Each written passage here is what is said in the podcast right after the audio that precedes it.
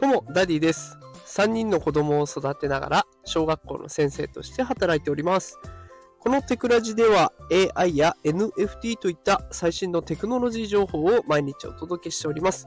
さあ、今日はね、日曜日ということもあって、うん雑談をしてみたいと思います。テーマは寒い。でもこれだけでございます。寒いですね、今日は。本当に。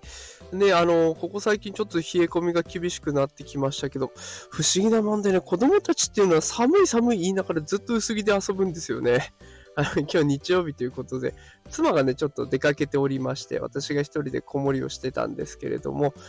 子供たち公園に行きたいというんで公園に連れて行ったらね、もうずっと遊んでますね。で私は寒いよ、寒いよって言いながら ずっと過ごしているんですけれども、まあ、子供たちね、寒い寒い言いながらだんだん遊んでくると暑くなってきて薄着になっていて、もう上着も脱いで遊ぶみたいなね、そんな状況になってました。で、私もなんとかね、こう体を動かして温めようとするんですけど、なんでしょうね、もう全く温まらない。びっくりするぐらい寒いまんま 帰ってくるということになってしまいました。きっとね、これを聞きの方、子育て世代の方もたくさんいらっしゃると思います。もうね、本当休みになるとね、普段とリズム違って結構逆に休みの方が疲れるっていう方も多いと思うんですよ。ね仕事の方がリズムが一定だから結構楽なんだよなっていう方いらっしゃると思います。本当にお疲れ様です。もうもうすぐね、夕ご飯は